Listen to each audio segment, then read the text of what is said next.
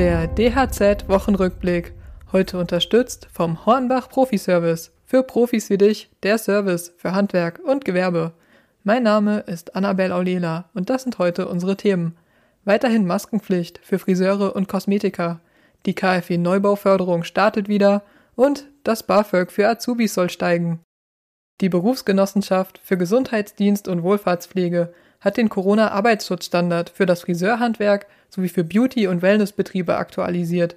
Demnach müssen Beschäftigte weiterhin mindestens eine OP-Maske tragen, wenn ein Abstand von anderthalb Metern nicht eingehalten werden kann. Wenn Kunden betreut werden, die keinen Mund-Nasenschutz tragen, ist eine FFP2-Maske erforderlich.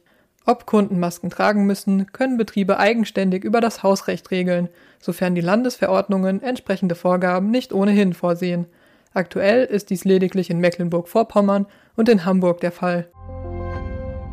Bauherren können schon bald wieder eine KfW-Neubauförderung für das Effizienzhaus 40 beantragen. Bundeswirtschaftsminister Robert Habeck hatte die Förderung im Januar überraschend gestoppt, weil die Haushaltsmittel schneller als erwartet aufgebraucht waren. Ab dem 20. April können Bauherren wieder Anträge stellen. Die Bedingungen wurden jedoch geändert. So sind die Mittel auf eine Milliarde Euro beschränkt und die Fördersätze halbiert. Diese Schritte seien nötig, um möglichst vielen Antragstellern eine Förderung zu ermöglichen, teilte Habeck mit. Man müsse dennoch davon ausgehen, dass die Milliarde schnell ausgeschöpft sei. Der Einbau von Gasheizungen wird in Zukunft nicht mehr finanziell unterstützt.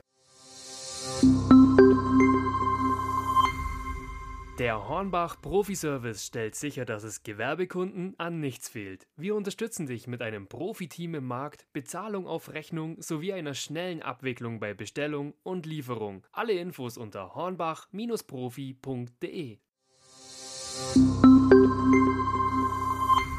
Das Bundeskabinett hat eine BAföG-Reform auf den Weg gebracht. Sie soll zum 1. August 2022 in Kraft treten und verspricht neben Studenten und Schülern auch Azubis mehr Geld. Die Pläne sehen unter anderem vor, den BAföG-Satz um 5% zu erhöhen.